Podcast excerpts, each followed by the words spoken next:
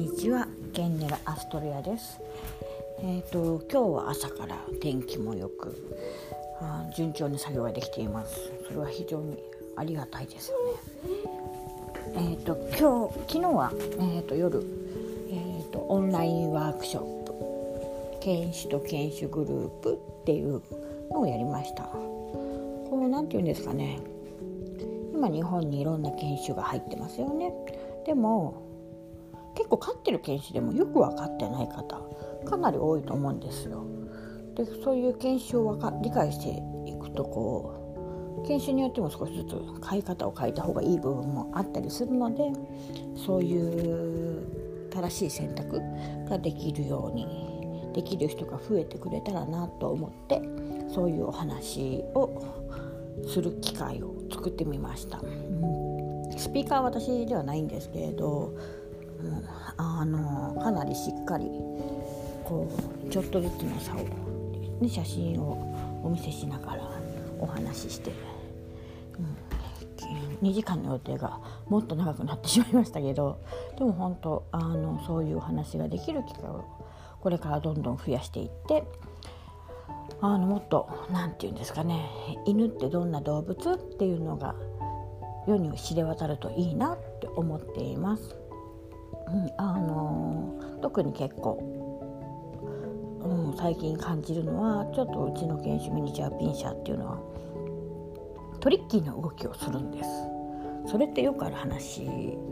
で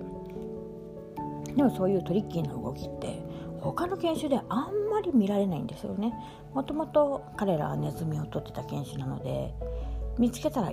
その瞬間的に動いていくっていうのが備わってる犬種なのでやっぱりそういう動きをするんですけれど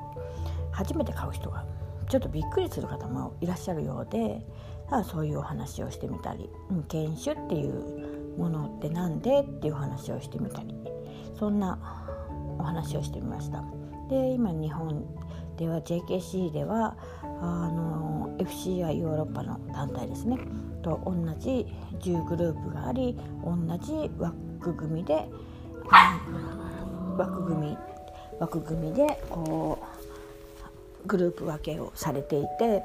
アメリカのとはちょっと違うよみたいなアメリカの犬との比較をしてみたりとか、うん、こう横に並べると結構差が大きくあるのでそういうお話を結構してみました。で、えー、犬種犬っていうものあのはどこにつながっていくかって言ったらこれから、えーと、今月来月か来月は、えー、ちょっとこう解剖学っていうのに入るちょっと前のお話をこう少しずつ今進めている第2段階になるんですがそういうお話をしていくのに研修っていうものがちょっとずつ違うその研修っていうのがちょっと必要になるのでそんなお話をしました。うん、結構あのー、細かいお話なので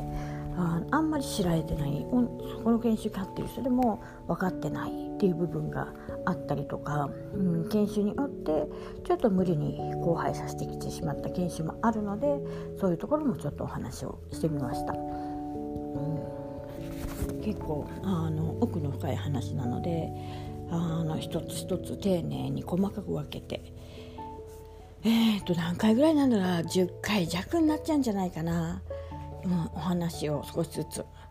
毎月少しずつ進めていきたいなと思っています。なかなかこう勉強になる。私た私にとってもすごく勉強になる、うん、時間でした、うん、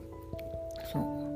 でこうこれからこう犬が欲しいよっていう人には是非そういうお話を聞いて自分の環境自分たちの生活に合う犬を選んでもらえたら嬉しいなと思います。あのやっぱり今の犬の問題って購入する側の知識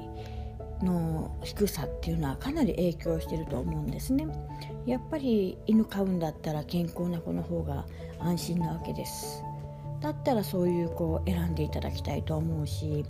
動物福祉という観点から考えると買う前にちゃんと理解する分かって選ぶっていうのは動物福祉にも沿っているっていうふうに判断ができると思います。こう今日本ではまだ動物福祉があんまり知られてない現状ではありますが少しずつでいいから私はその動物福祉が世界的世間的に普通に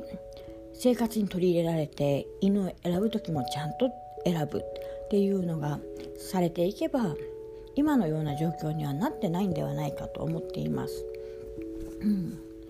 なのでちょっとそんなに大きな声ではないですが少しずつそういうことを伝えていくお手伝いができたらなと思っています。